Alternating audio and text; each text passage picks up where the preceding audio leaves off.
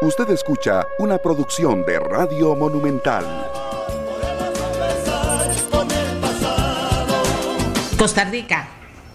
Aquí con ustedes, como todas las mañanas, en una mañana que comenzó muy oscura, está aclarando ya, pero qué dicha, qué dicha que podemos estar juntos y podemos compartir un día más de trabajo.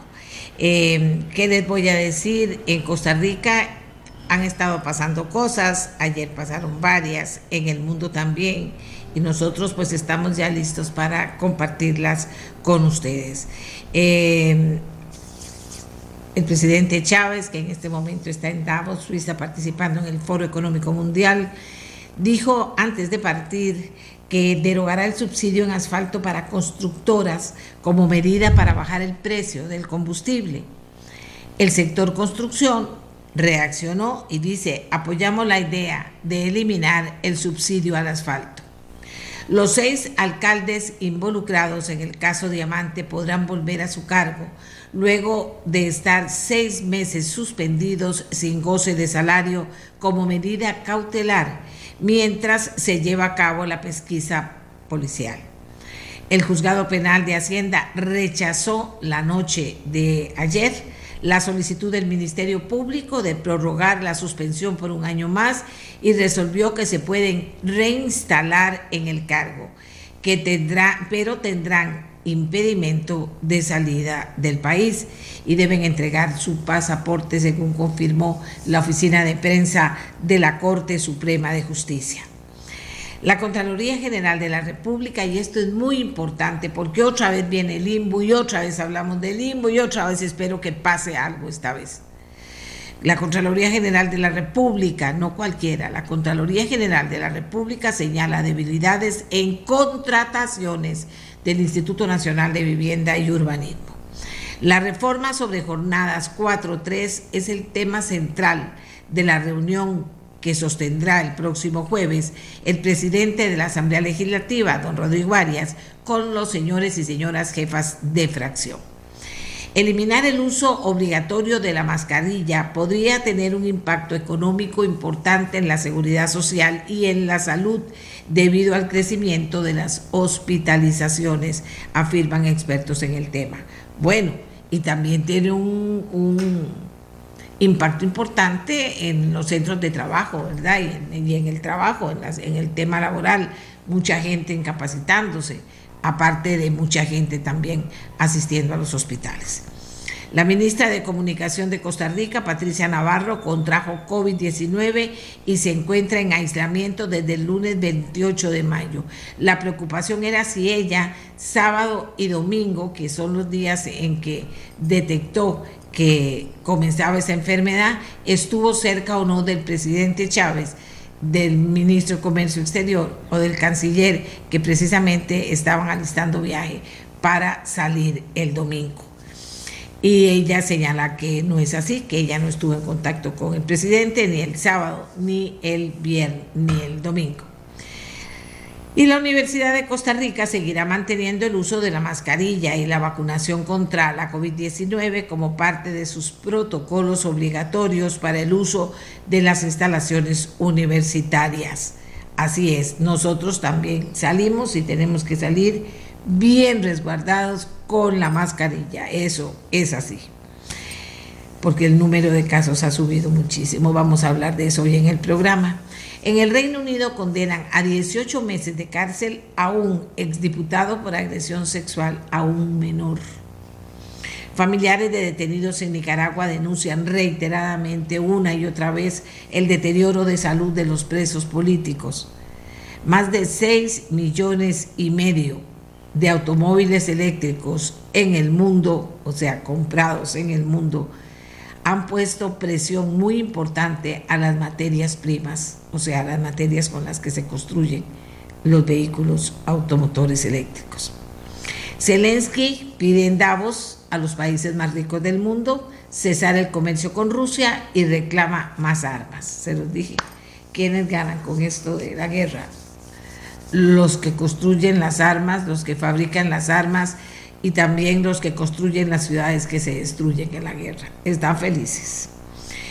Estados Unidos evalúa la incorporación de Cuba, Nicaragua y Venezuela a la cumbre o en la cumbre de las Américas. Y oigan ustedes qué importante.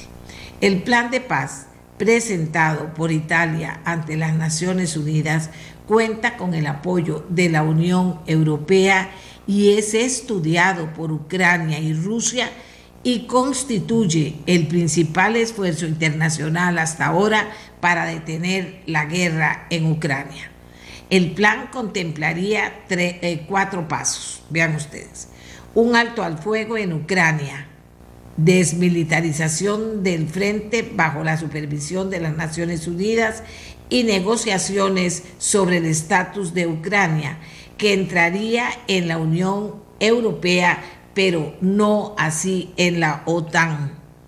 También incluye un acuerdo bilateral entre Ucrania y Rusia sobre Crimea y el Donbass, que son los territorios disputados que tendrían plena autonomía con derecho a garantizar su propia seguridad bajo la soberanía de Ucrania. Este es el plan sobre el que se va a trabajar y que se estará trabajando en este momento para y es lo que más se aproxima a algo posible para un levantamiento finalmente de las armas y un inicio de la recuperación de la paz en esa zona del mundo. ¿De acuerdo? Eso es lo último que está eh, llegando y que hemos estudiado sobre la situación en Ucrania. Y ahora los temas que vamos a tocar en este programa. Es importante ponerse la cuarta dosis de la vacuna anti-COVID. ¿Por qué? ¿Cómo está esto? Que tanta gente nos dice que está con COVID o que ha estado o que está retenido en la casa porque tiene alguien cercano que está con COVID. Bueno, tema de hoy. Diputados del Partido Liberal Progresista presentan un proyecto para eliminar la actualización trimestral del impuesto único sobre los combustibles. Sigue moviéndose este tema y hoy vamos a tener el detalle de esta propuesta legislativa. Y también en la Asamblea Legislativa, la fracción del Frente Amplio presenta un proyecto de ley para regular el uso de combustible de diputados y diputadas. De esto y más, señoras y señores, vamos a hablar en este programa. Ahora hacemos nuestra primera pausa recordándoles mascarilla, lavado de manos, no estar en lugares que no debe, si va a ir a un hospital o va a ir a una clínica, etcétera, tome doble previsiones, por favor, porque el tema del COVID, eh, del, la transmisión del COVID es importante y podría terminar afectando sectores eh, básicos para el país. Esto no es armar más a la de la cuenta, esto es una realidad. Pero si hay un consejo a ustedes, la mascarilla, la mascarilla, eso es importante, y también el lavado de manos. Cuidarse, en última instancia, cuidarse, ¿de acuerdo? La pausa y luego regresamos para hablar de COVID. Ola de COVID suma más de 30 mil contagios y por lo menos 100 muertes. ¿Qué les parece si ahora hablamos no en particular de COVID, sino en particular de la vacunación? Es importante la cuarta dosis de vacuna contra el COVID. ¿Por qué? Bueno, y también sería importante revisar la situación del COVID hoy para que tengamos claro de qué estamos hablando todos en este momento. Tengo conmigo a la doctora Leandra Abarca coordinadora del programa de inmunizaciones de la Caja Costarricense del Seguro Social. Doctora Barca, usted tiene la palabra. ¿Por dónde empezamos? ¿Por, si es importante o no vacunarse con la cuarta dosis o si es importante revisar cuál es la situación del COVID en este momento y cómo lo están viendo ustedes? Buenos días. Buenos días, doña Amelia. Muchas gracias por la invitación. Definitivamente... Eh, cuando uno habla de vacunas hay que saber y hay que recordar que las vacunas siempre salvan vidas. En este momento, eh, hace 15 meses, se inició un proceso de vacunación histórico a nivel del mundo, histórico a nivel nacional, que ha permitido a lo largo de todo este, de este tiempo lograr proteger a gran cantidad de personas. Se han aplicado a la semana anterior, que es el último corte que tenemos, porque creo que hoy en la mañana ya se publican los, los datos de esta semana. Casi 11 millones de dosis aplicadas eh, que han permitido que gran cantidad de personas tengan menos enfermedad, menos complicación, menos hospitalización y menos riesgo de fallecer. Siempre va a ser importante aplicarse eh, las dosis que sean necesarias. En este momento hay que recordar que la vacuna contra COVID es una de las vacunas más recientes incorporadas a los esquemas de vacunación de los diferentes países y eh, un día de estos, creo que la semana anterior, escuché un, una relación que un, experto en virus hacía en relación con la vacuna de COVID y es con un tanque de gasolina. Y ahí le respondo y creo que es una forma muy sencilla de explicar el por qué si tenemos que aplicarnos, si tenemos más de 50 años, nuestra cuarta dosis es con este tanque de gasolina. Nosotros cuando vamos y planificamos un viaje a Punta Arenas, a Chorotega, a la Atlántica, a la zona sur, sabemos cuánto vamos a gastar de gasolina o cuánto pretendemos que se puede ir en el consumo de gasolina. Con las vacunas pasa lo mismo. Si yo ya a estas alturas conozco del sarampión, yo sé que necesito para protegerme del sarampión dos dosis eh, cuando estoy en, en una edad eh, infantil.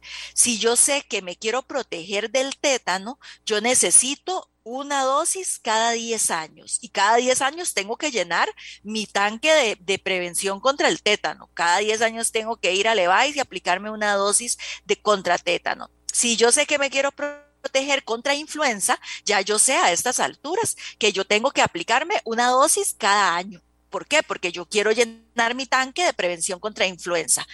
Cuando yo estoy hablando de COVID, en este momento los estudios internacionales indican que cada cuatro meses, hasta ahorita con la cuarta dosis, nuestro sistema inmunológico va perdiendo esa capacidad de protección y de respuesta, sobre todo en las personas de más alto riesgo, en las personas que tienen comorbilidades, que son mayores de 50 años y empiezan a aparecer en algunos casos diabetes, hipertensión y otras enfermedades que ya de por sí hacen que nuestro sistema de protección sea un poco más bajo. Y en este momento las autoridades, tanto internacionales como nacionales, han indicado y han establecido que tenemos que llenar nuestro tanque de prevención contra contra COVID si tengo más de de 50 años. Y entonces realmente la aplicación de esta cuarta dosis en los mayores de 50 y sobre todo la aplicación de la tercera dosis, que es parte del esquema completo de vacunación en el país, en todos los que no lo tenemos, que en estas alturas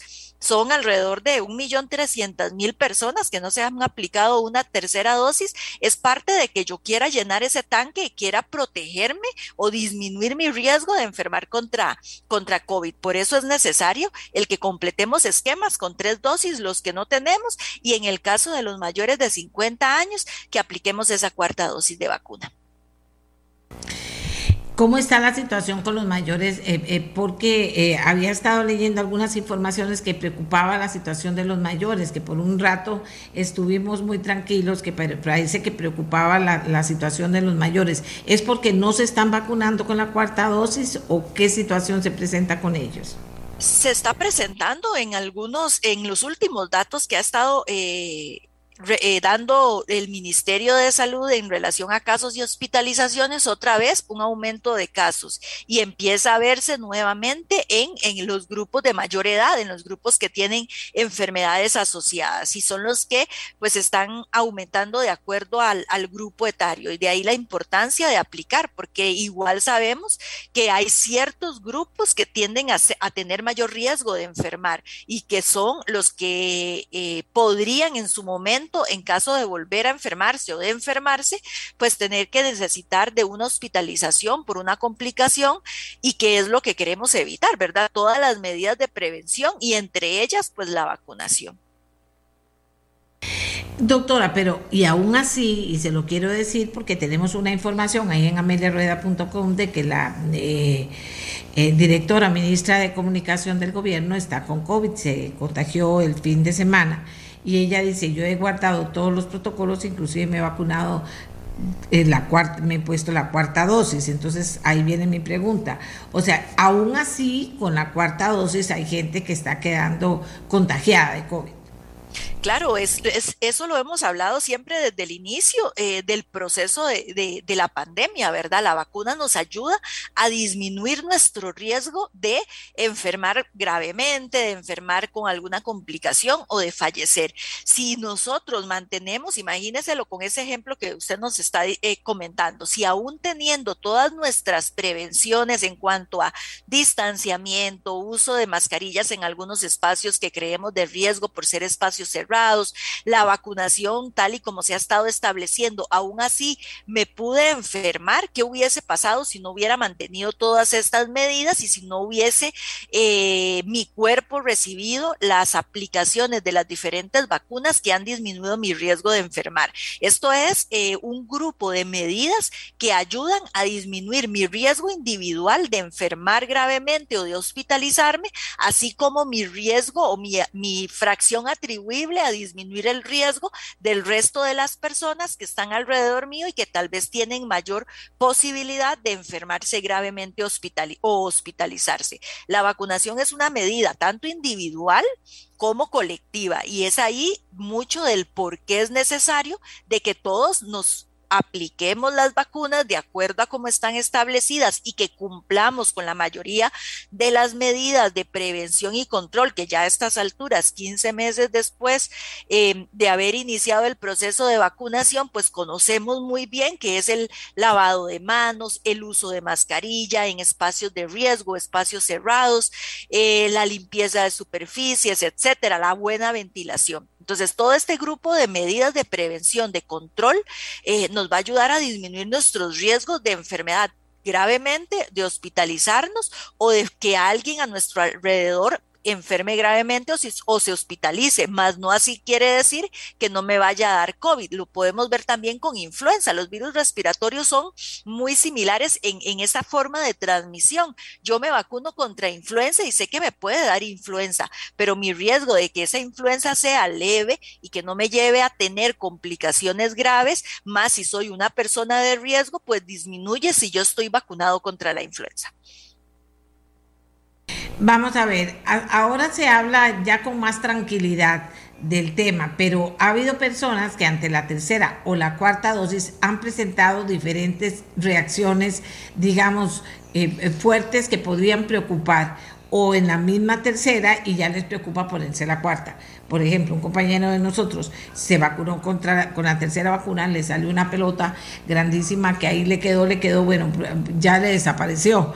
Pero lo que quiero decir es que eso genera que mucha gente tenga mucho miedo si ha tenido algún tipo de reacción fuerte con la tercera vacuna a ponerse la cuarta con la tercera dosis, a ponerse la cuarta dosis por reacciones que su eh, organismo pueda presentar todos los medicamentos tienen posibilidad de generar una reacción adversa. Las vacunas, desde las vacunas que aplicamos en los niños, en los recién nacidos, durante toda la etapa de crecimiento y desarrollo, y en las otras vacunas de los adultos, siempre tenemos riesgo de tener un evento adverso, porque es, una, eh, es un medicamento. Sin embargo, el porcentaje de eventos adversos severos en el país y a nivel del mundo realmente es muy bajo en relación con la protección que ha dado la vacuna en este tiempo en el que se ha estado aplicando. Cuando se presenta un efecto adverso por una vacuna, independientemente de cuál sea, COVID o cualquiera otra del esquema de vacunación del país, se le da un seguimiento, se notifican, se le da seguimiento y como bien le pasó al compañero que usted está mencionando, la mayoría resuelve sin ninguna complicación o con problema crónico a lo largo de, del tiempo. ¿Por qué? Porque son efectos secundarios que generalmente son leves, moderados e inclusive los que se han presentado severos, pues han dado su resolución posterior del, tiempo de seguimiento conforme va pasando el tiempo. Entonces hay que recordar que todos los medicamentos provocan efectos adversos, eh, las vacunas provocan efectos adversos, se vigilan los efectos adversos de todas las vacunas, al igual que la vacuna contra COVID, y se le da seguimiento. El Ministerio de Salud, el Centro de Farmacovigilancia del país, tiene en la página del ministerio los informes de todos los eventos que se han presentado a nivel del país con todas las vacunas, inclusive la vacuna de COVID, y podemos visualizar lo que ya sabemos, que es una vacuna segura, que es efectiva y que los casos de efectos adversos, en su mayoría leves y moderados, se les da seguimiento y resuelven espontáneamente. Y en los casos severos también se les da ese seguimiento para que podamos verificar y evitar pues que llegue a una complicación mayor. Vamos a ver, y hay personas que dicen, yo no me vacuné, no me pasó nada, no estoy con COVID o no me he puesto la tercera y no me ha pasado nada, este, no me ha vuelto a pasar nada. Hay personas que dicen, en mi familia prácticamente una persona llegó con COVID y, contagió a la familia. Hay otra gente que si una persona llegó a la oficina con COVID y contagió a la oficina. En fin, ¿cómo funciona todo eso informativamente? Digo, para que la gente tenga elementos de juicio a la hora de decir, me vacuno con la cuarta o busco la tercera si no me he vacunado o no me vacuno porque no quiero. Imagínense, veámoslo así, doña Amelia, tenemos en este momento 4.431.502 personas en el país que ya se han aplicado al menos una dosis. Y con estas cuatro millones de personas podemos tener cuatro millones diferentes de historias en relación no solo al proceso de vacunación, sino también al proceso de enfermedad de su círculo más cercano, ¿verdad? Lo que usted está diciendo. Algunos no se enferman, otros llegó y enfermó y contagió a todos alrededor, aunque estuvieran vacunados, aunque se hubieran cuidado, aunque se hubieran puesto la mascarilla. Aquí lo importante es que nosotros tengamos esa posibilidad de decidir cuál es nuestro riesgo. Si yo estoy con la posibilidad de contar en este momento con tres dosis, las vacunas están en el país, el país desde que empezó el proceso adquirió o se encargó de buscar la forma de adquirir vacunas para que todos los eh, habitantes del país tengan la posibilidad de aplicarse un esquema completo en este momento de tres dosis. Tengo la posibilidad de escoger utilizar o no utilizar mascarilla en lugares en donde yo considero que puede haber un riesgo elevado, sobre todo si yo ya me conozco y yo sé que padezco de diabetes, padezco de presión, padezco de cáncer o que vivo con mi mamá o con mi abuelita a la cual yo quiero evitar que se le o que se disminuya ese riesgo de enfermar.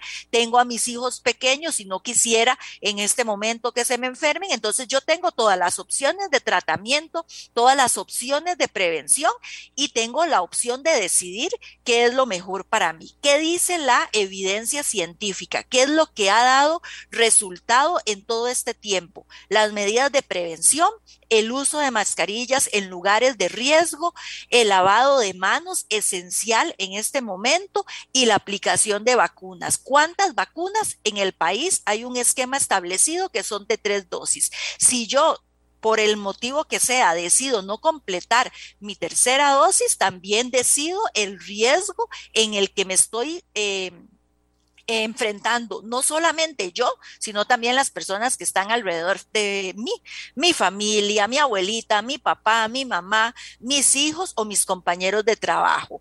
Además, el que ya tiene más de 50 años de edad puede acercarse y aplicarse su cuarta dosis si ya pasaron cuatro meses desde su tercera dosis. Si decido no hacerlo, también decido en ese momento que yo estoy asumiendo el riesgo de que voy, puedo tener mayor posibilidad de enfermar gravemente y de enfermar más gravemente a las personas que entran en contacto con nosotros. En este momento, con 15 meses de vacunación, con más de dos años de pandemia y con todas las estrategias de prevención disponibles para la población, la población tiene esa capacidad y esa posibilidad de decidir si quiero completar el esquema con tres dosis o no lo quiero completar. Pero eso va de la mano también con la responsabilidad de saber que puedo tener mayor riesgo de enfermarme o de enfermar a las demás personas. De ahí la importancia nosotros como autoridades de salud, como técnicos sobre todo, en relación a vacunación, siempre vamos a eh, fomentar el uso adecuado de las vacunas de manera segura, que se completen los esquemas establecidos en el país, porque eso es lo que hasta ahorita nos ha ayudado a tener menores, menores hospitalizaciones, menores eh, complicaciones y este retornar a la cotidianidad de las actividades de cada uno de nosotros. Las vacunas han demostrado a lo largo de los años que son seguras y que son efectivas y ya con 15 meses de aplicación de esta vacuna también se ha logrado evidenciar que es una vacuna segura y efectiva y están disponibles para los que así deseen aplicárselas. Hay vacunatorios en todo el país. Los funcionarios de la caja, eh, que son los equipos vacunadores, están deseosos de que puedan llegar a aplicarse la vacuna. Ya ni siquiera hay que hacer fila porque hay una aplicación de autogestión de cita para que yo hoy al mediodía tengo un ratito libre, voy a estar cerca del vacunatorio de Barrio Cuba, voy a sacar cita y voy a acercarme a vacunar. Realmente en este momento son más las cosas positivas y ventajosas y beneficiosas en relación a la vacunación y otras medidas de prevención que lo que al inicio de la pandemia teníamos, que era incertidumbre eh, de qué iba a pasar. Ahorita tenemos mucha eh, beneficio, medidas de prevención conocidas, seguras y eficaces a la disposición de la población para que pues haga uso de ellas y entre ellas la aplicación de terceras dosis en todos los que nos faltan, aplicar tercera dosis y en cuarta dosis en los mayores de 50 que así ya puedan aplicársela. Está bien, en todo lado hay vacunatorio, usted puede llamar a Levice y que le digan cuándo es el vacunatorio, eso es importante.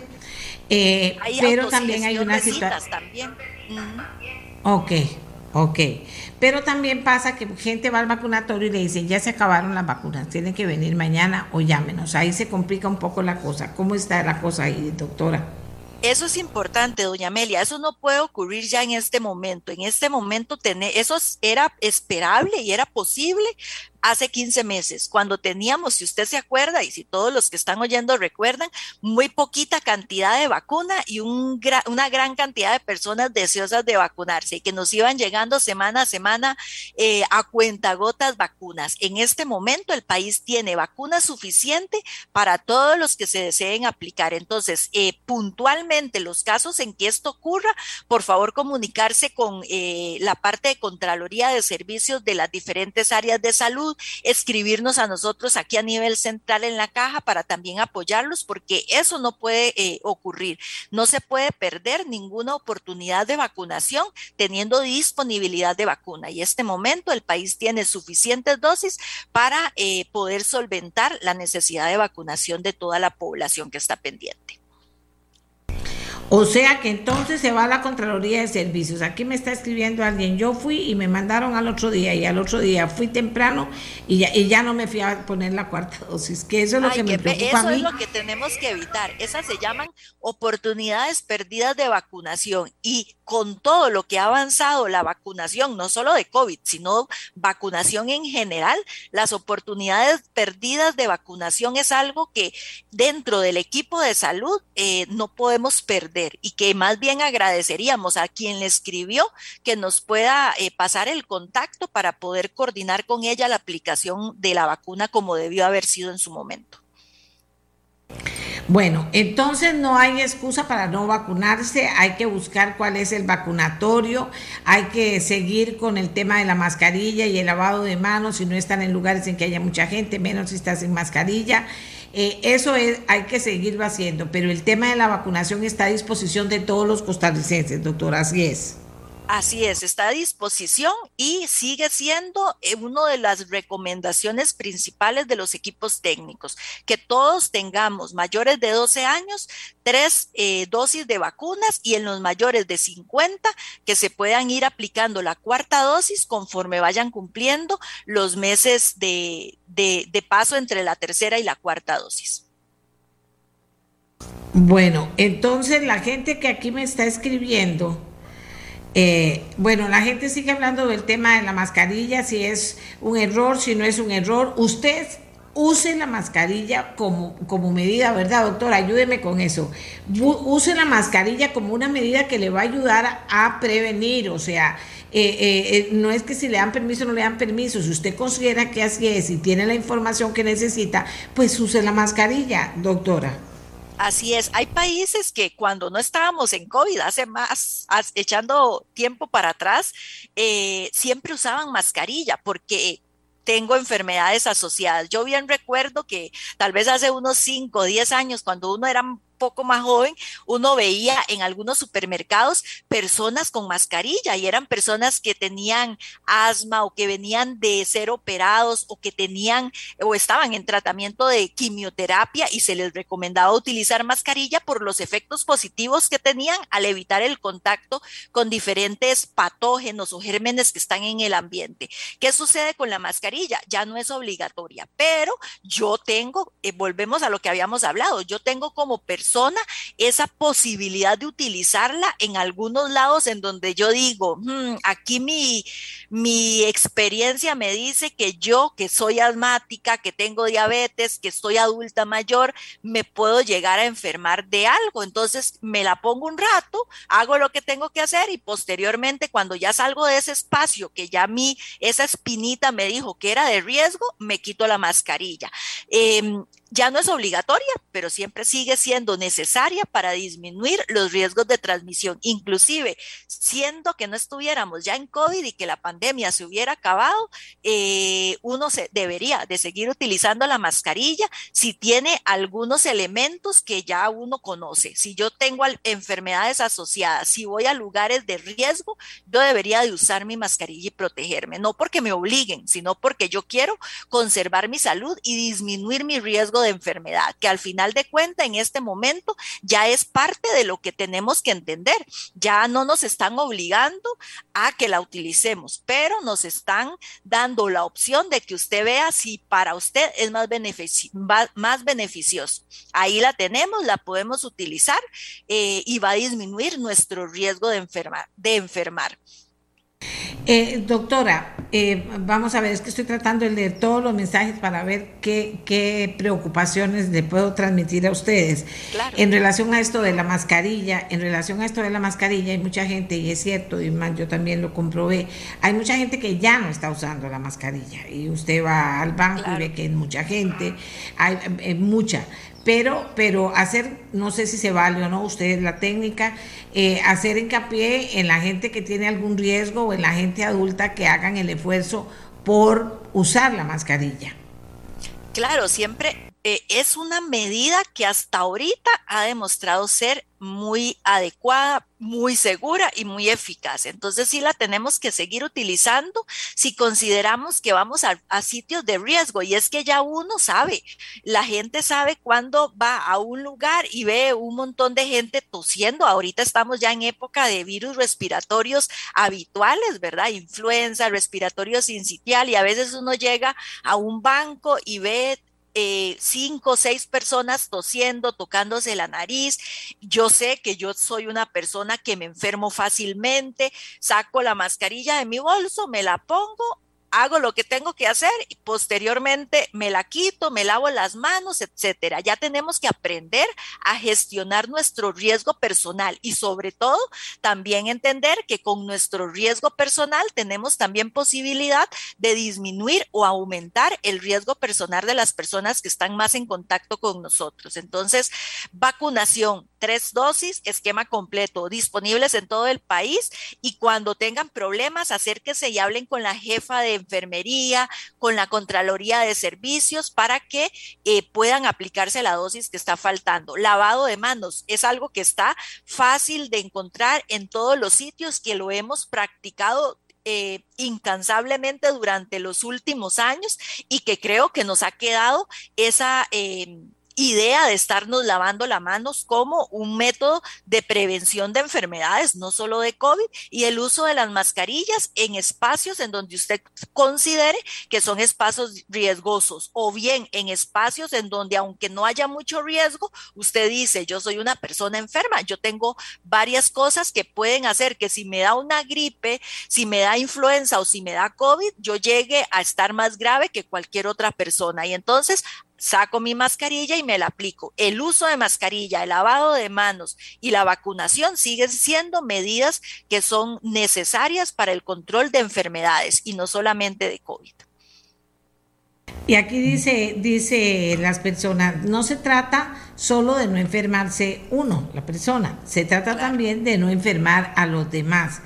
Bueno, y también me están hablando mucho de los conciertos. ¿Qué te digo? Viene Juan, eh, eh, Juan Manuel Serrata a despedirse. Yo feliz hubiera ido a ese concierto, pero no puedo ir. Yo soy de riesgo, ni con mascarilla ni sin mascarilla, porque hay cosas en las que uno, eh, en las que uno asume, asume la decisión. No, no voy, porque, porque me, expondría, estaría en un riesgo, por más que fuera con mascarilla o sin mascarilla dice, eh, eh, la falta de uso de la mascarilla aumenta el riesgo para las demás personas, dice también esa persona, como lo acaba de decir la doctora.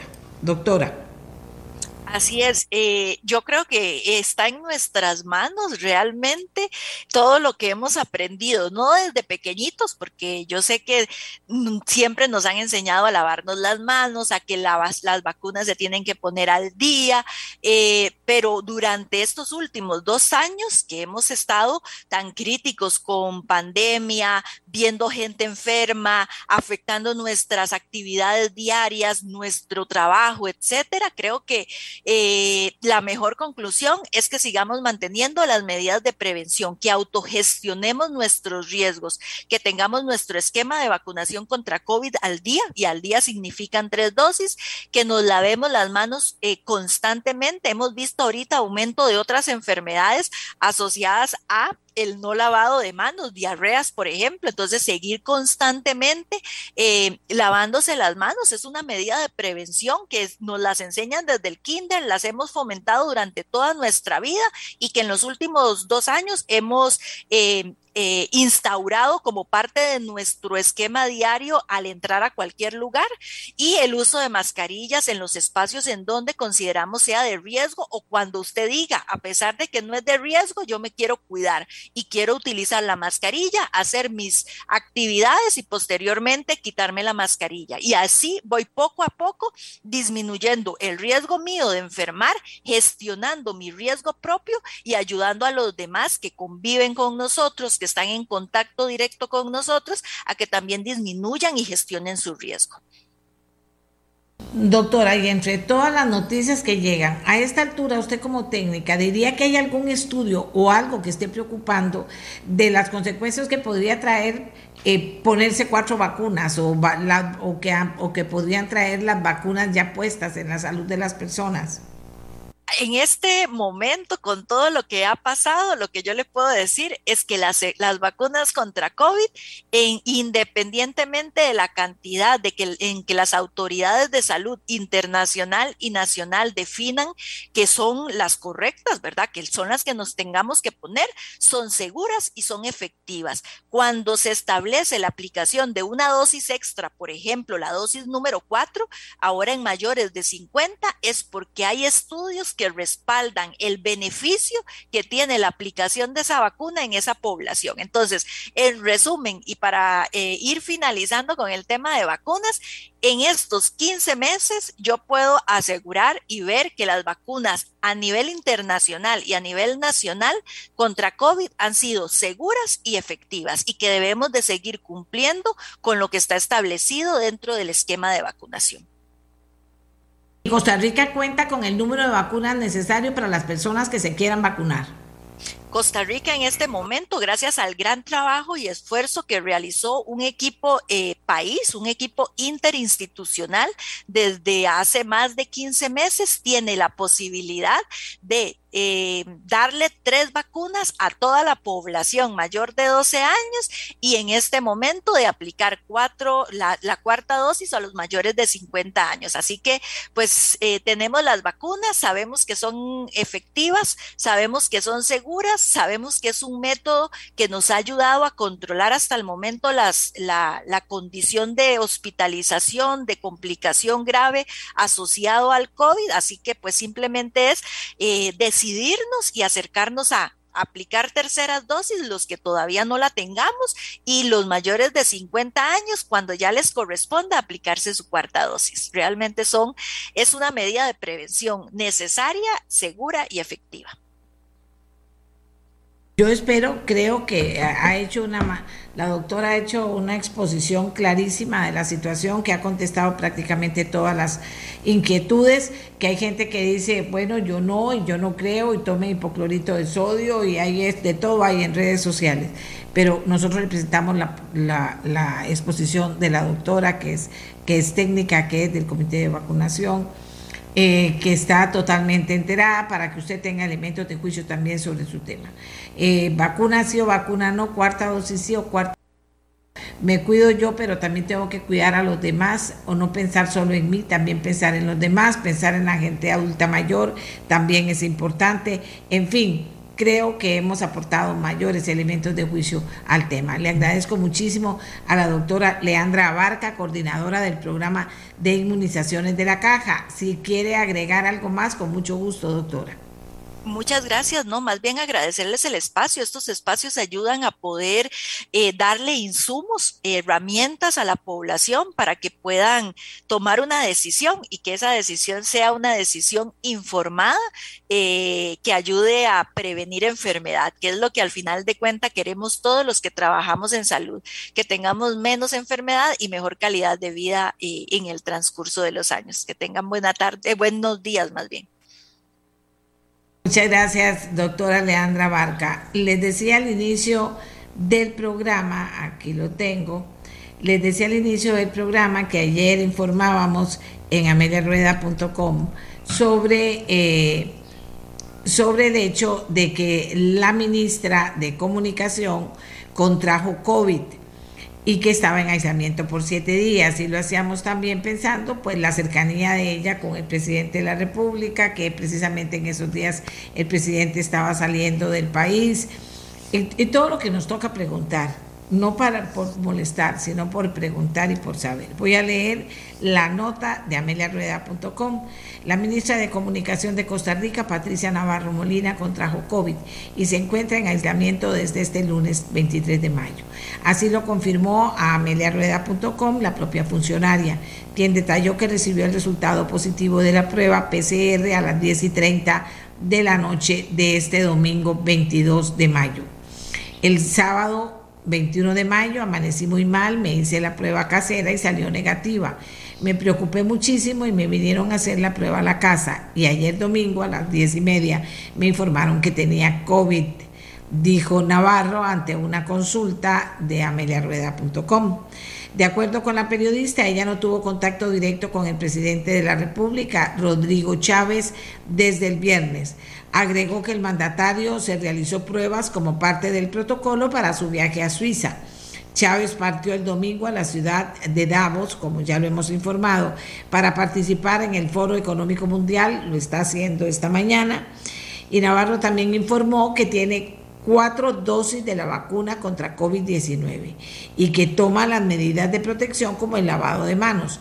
Cuando se le consultó si utiliza mascarilla, la ministra dijo que cuando salgo trato de usarla, en lugares abiertos no la uso. Hago un llamado al autocuidado personal y con ello al cuidado de los seres queridos. Como muchos costarricenses, yo me había librado y ahora me contagié. La noticia de su contagio fue comunicada la mañana de este lunes al equipo de comunicación de la Casa Presidencial durante una videollamada con, en la tradicional reunión de coordinación.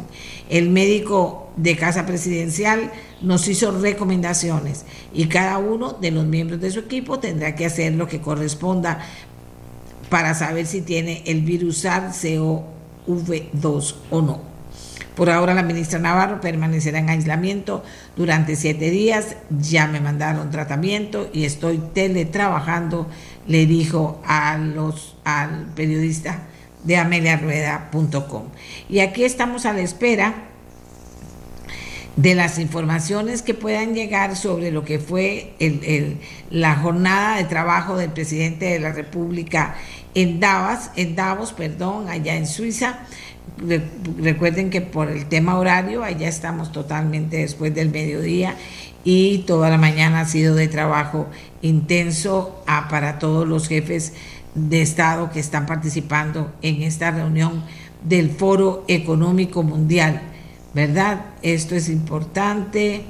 Vamos a ver si tenemos alguno de los cables o de información que sobre eso, bueno, no me han respondido. Déjame hacer otro intento para tenerlos a ustedes al día. Eh,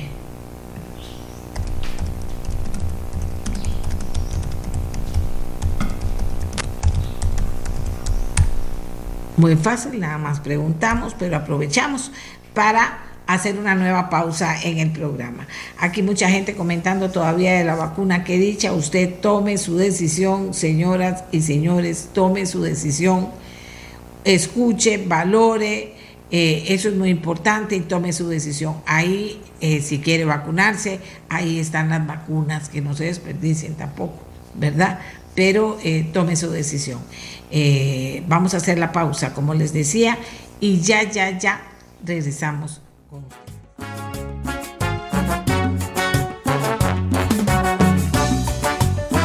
Amigas, como le hemos dicho, el presidente de la República, Rodrigo Chávez, participa en Davos en, la reunión del Foro Económico Mundial. La agenda de él es la siguiente, va a tener reuniones con representantes globales y presidentes de nueve empresas que tienen inversiones importantes en Costa Rica y otras cinco compañías que se busca atraer para el país.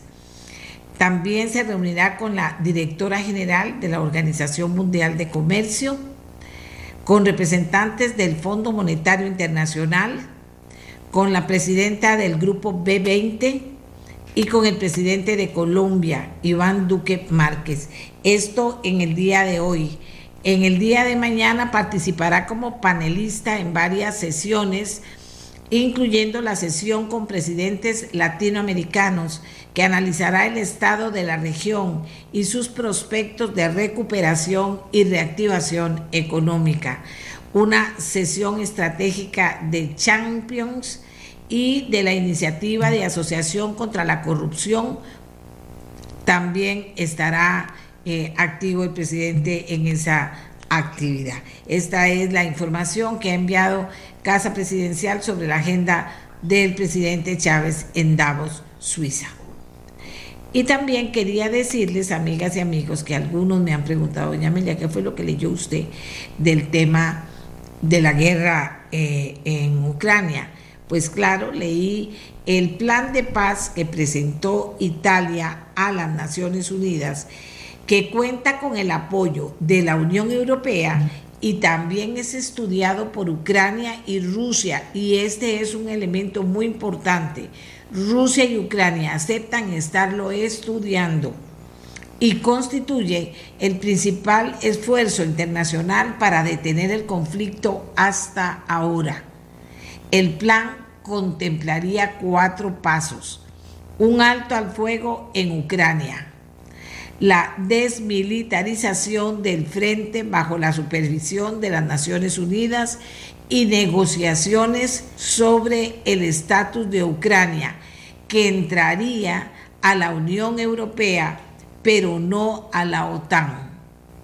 También incluye un acuerdo bilateral entre Ucrania y Rusia sobre Crimea y el Donbass, territorios disputados que tendrían, o sea, Crimea y Donbass, tendrían plena autonomía con derecho a garantizar su propia seguridad, pero clarísimo dice también el documento, bajo la soberanía de Ucrania.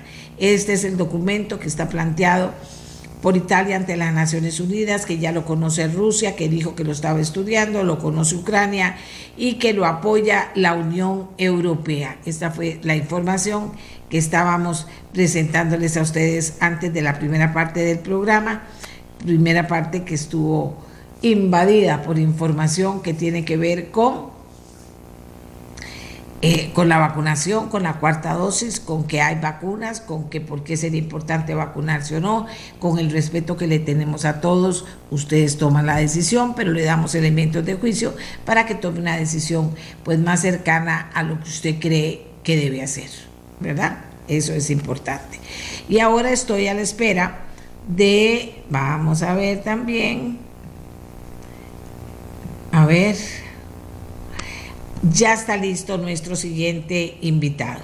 ¿De qué vamos a hablar a continuación? Es importante.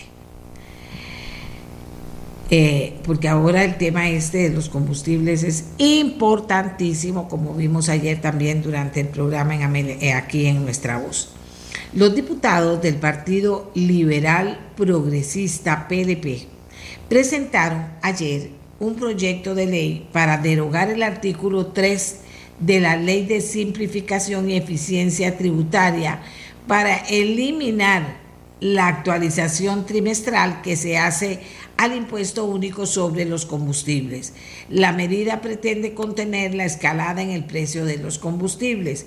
En representación de la fracción que presenta este proyecto está el diputado Gilberto Campos.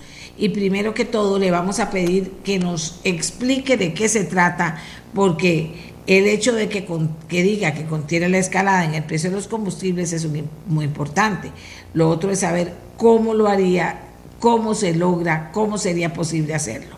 Don Gilberto, tiene usted la palabra. ¿De qué estamos hablando? Eh, nos escuchan a través de diferentes plataformas. Eh, la ley 8114, hay que echar un poquito para atrás para poder hacer el cuento corto. Eh, la ley 8114, que es la ley de simplificación y eficiencia tributaria, eh, estableció el impuesto único a los combustibles hace ya algunos años, más o menos allá por el, al inicio del gobierno de Miguel Ángel Rodríguez. Eh, y esa, esa ley tiene un mecanismo de actualización automática en el artículo 3, como usted bien lo señala, que ha hecho que cada tres meses el impuesto se actualice, ergo suba, ¿verdad? Eh, por concepto de la aplicación del IPC, del índice de precios al consumidor o la inflación.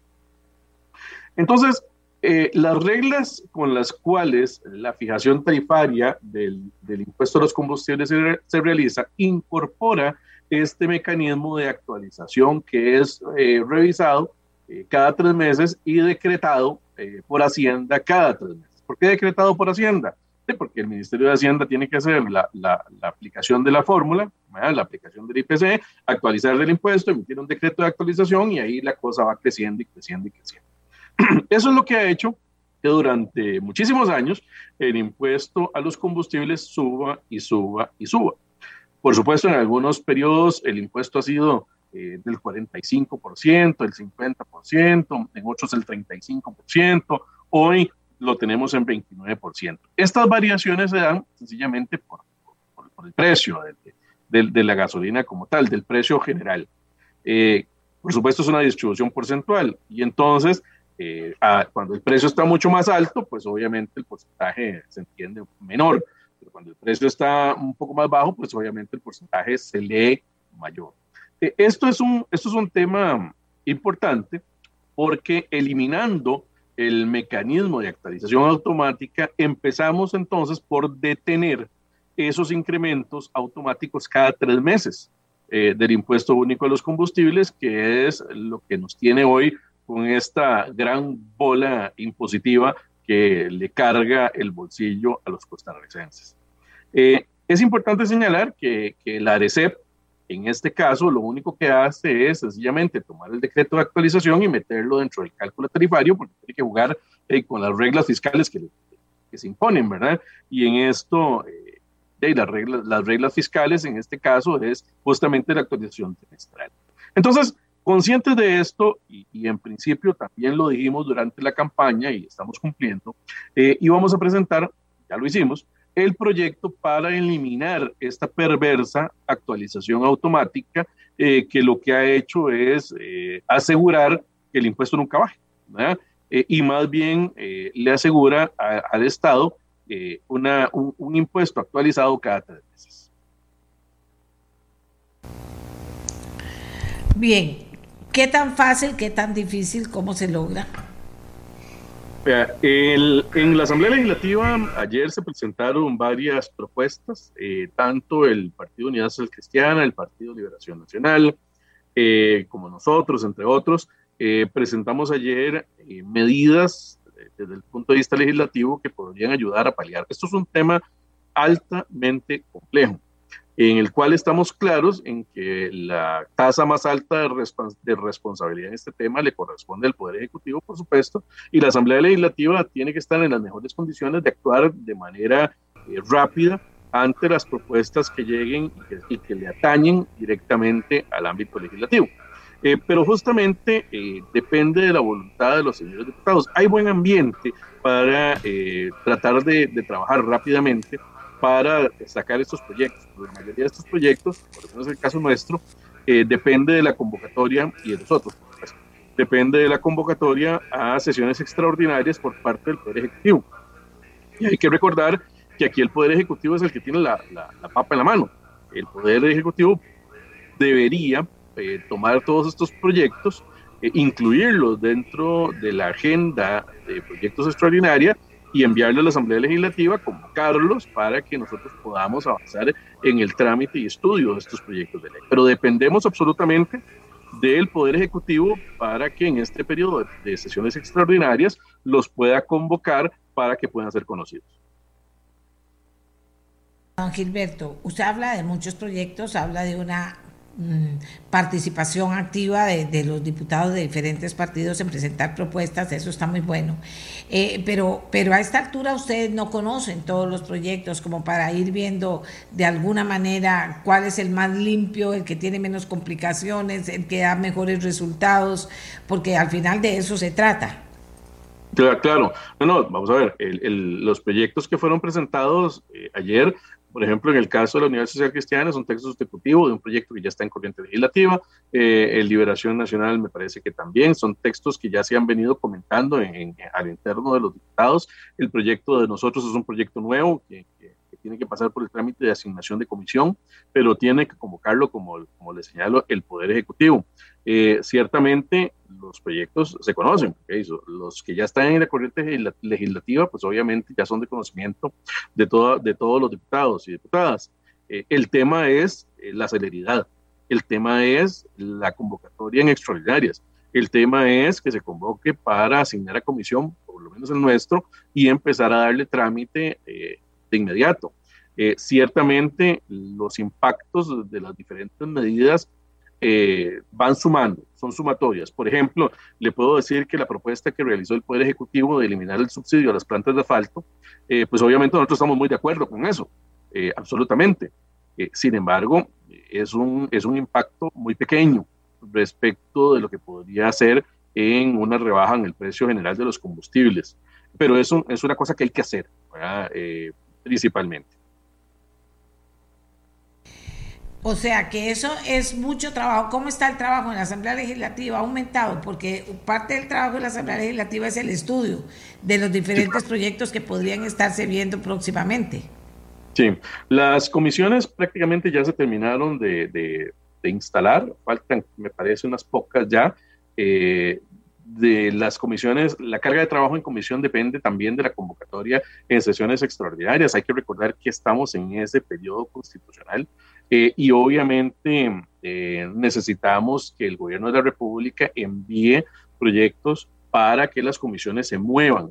Una vez que salgamos del periodo de sesiones extraordinarias y entremos al periodo de ordinarias, pues obviamente podremos ver los 300 y resto de proyectos que en este momento conforman la, agenda legislativa, eh, si no es que más. entonces, ciertamente hay una gran disposición de trabajar. Ayer en el plenario se, se aprobaron alrededor de 12, me parece, proyectos de ley, entre ellos derogatorias que tenían que ver con, con leyes viejas, impuestos viejos, ese tipo de cosas, eh, y también se aprobaron este, eh, proyectos que estaban pendientes eh, de segundos debates. y esto obviamente es algo que a nosotros nos da mucho gusto porque ya, obviamente para eso vinimos, Para, para que la cosa camine, vaya fluida y esperaríamos que la agenda de plenario de hoy también esté eh, cargadita. Pero eh, es parte de los compromisos que nosotros asumimos para que la cosa camine lo más pronto posible. Aquí dice un participante, don, eh, dice, ningún gobernante le entrará a este tema en serio, porque sabe que de forma velada y siempre sumida en penumbras, tendrá dinero fresco sacado del circundante para gastarlo en otras obligaciones. No son impuestos generados por la producción.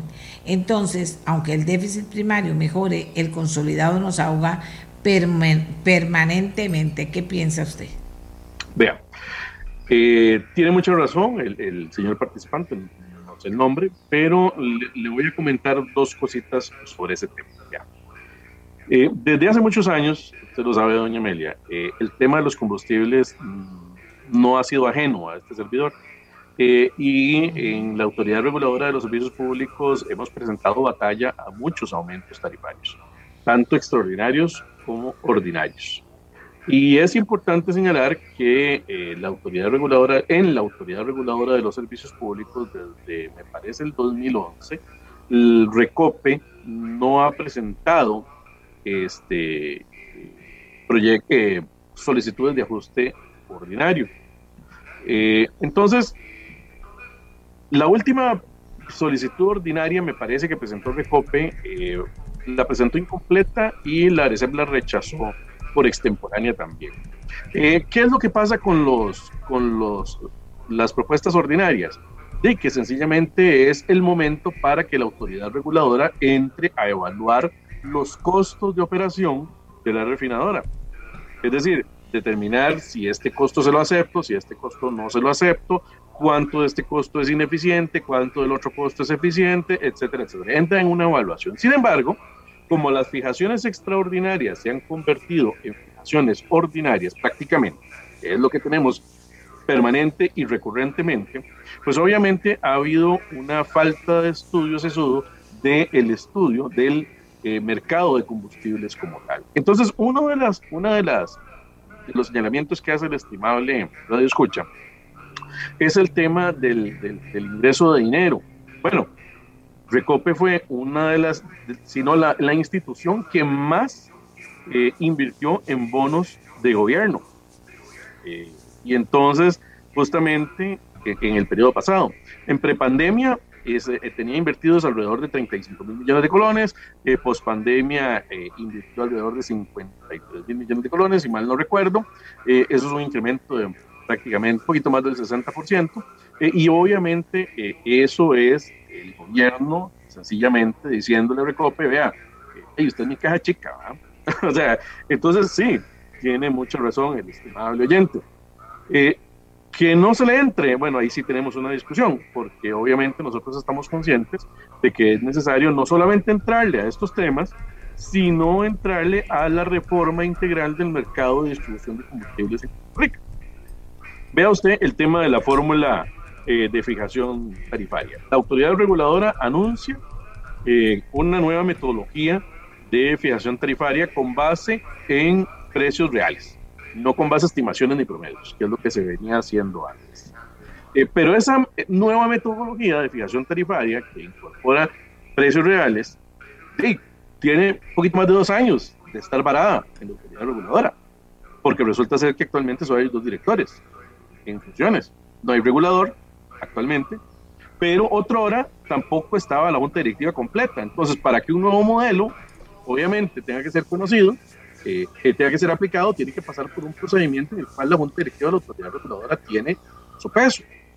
Eh, entonces, eh, hay cosas que se pudieron haber hecho antes, como por ejemplo, eh, tomar la predicción de comprar combustibles a futuro cuando el precio estaba bajo. eso tampoco se hizo. Entonces, son muchas cosas, ¿verdad? Ampliar la competencia en el mercado de importación de combustibles, sí, eso es lo que estoy diciendo, romper el monopolio de importación eh, y, permitir la, la, participación de más actores en el proceso de importación, que dinamice más la competencia en sectores de distribución o en etapas incluso de estaciones de servicio, permitiendo eh, eliminación de, de, precios piso para poder competir eh, y permitirle al consumidor obtener mejores, mejores precios en la etapa de distribución en gasolinera. Sí, son cosas que se deben hacer pero efectivamente estamos en una crisis que, que, necesitamos paliar, en la cual el Poder Ejecutivo tiene que echar mano de todos los mecanismos disponibles para poder eh, impactar positivamente el precio final de los combustibles y también eh, echar mano de eh, la promoción de eh, nuevos combustibles limpios. No solamente privilegiar un tipo de energía, es decir, no solamente privilegiar la energía eléctrica, sino privilegiar muchos otros tipos de energía que bien podrían ser elegidos por las personas para poder paliar un poco la crisis de los combustibles fósiles. Vamos a ver, aquí dice, la experiencia del diputado Campos como fundador de la Asociación de Consumidores de Costa Rica le permite tener una visión más clara y plantear la eliminación de injusticias de cálculos como la que se está discutiendo. Pero eh, eso está diciendo una persona y yo quiero eh, preguntarle, dígame una cosita, eh, pareciera que eso está claro, de eso se ha hablado mediáticamente, se ha cubierto también el tema pero eso no camina hacia algo sencillo, claro y contundente al final. No, no, es que esto no es ni sencillo ni, ni, rápido. O sea, quien, quien, y hay que decirlo con toda la franqueza, eh, nosotros, Costa Rica depende del mercado internacional. Costa Rica eh, es un país que no produce productos terminados derivados del petróleo desde hace muchísimo tiempo dependemos de los vaivenes del mercado internacional. Pudimos haber tenido algunas decisiones en el pasado que pudieran haber, que nos pudieran haber permitido tener un colchón para poder contener. Eso no se hizo. Eh, se pudo haber hecho cuando el precio, por ejemplo, de los combustibles estaba en el piso, cuando estábamos empezando la pandemia. Recordará doña Amelia y los amigos que nos escuchan y nos ven por las diferentes plataformas, que empezando la pandemia el, el flujo del comercio internacional prácticamente se detuvo y las refinerías en el mundo continuaron trabajando eh, y los eh, barcos eh, cisterna ya no sabían dónde descargar lo que andaban. Entonces el precio de los productos terminados se vino al piso. No sé si recordarán eso. Bueno, eso fue un buen momento, obviamente, para que Costa Rica se pudiera haber estoqueado, pero ahí no lo hizo. ¿ah? en algún momento, cuando el precio estaba bajo, en algunos años anteriores, se pudo haber echado mano de un fondo de compensación para pues, en los momentos en el que el precio estaba alto poder compensar ese precio, pero tampoco se hizo. Eh, es decir, hemos venido viendo durante todos estos años oportunidades que el país ha dejado pasar. Y entonces ahora tenemos una situación en las manos que resolver, de la cual tiene usted toda la razón, doña Amelia, no es fácil y rápido, pero hay que resolverla.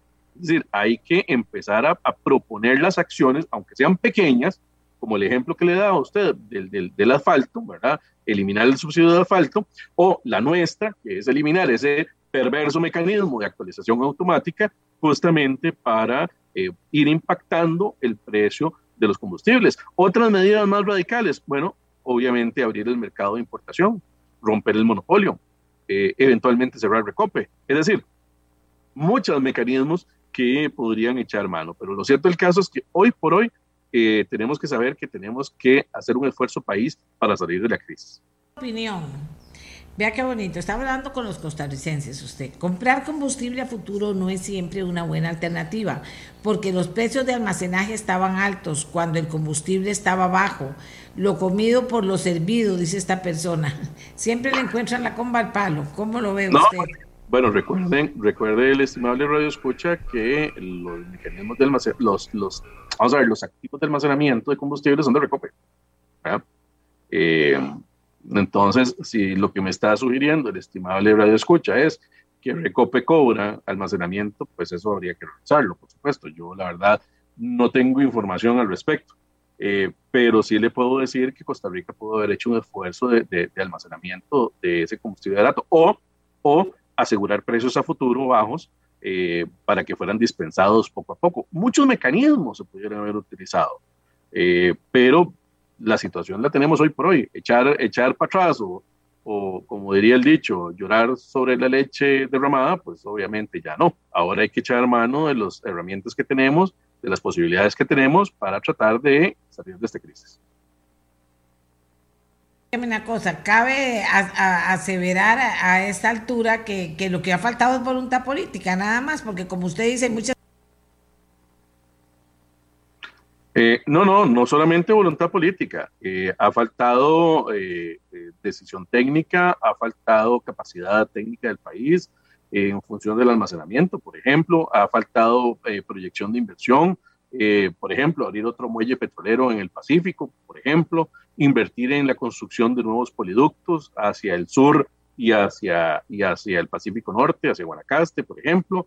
Eh, es decir, son, son este, proyectos de inversión que el país eh, tiene que tomar en consideración de poder hacerlos.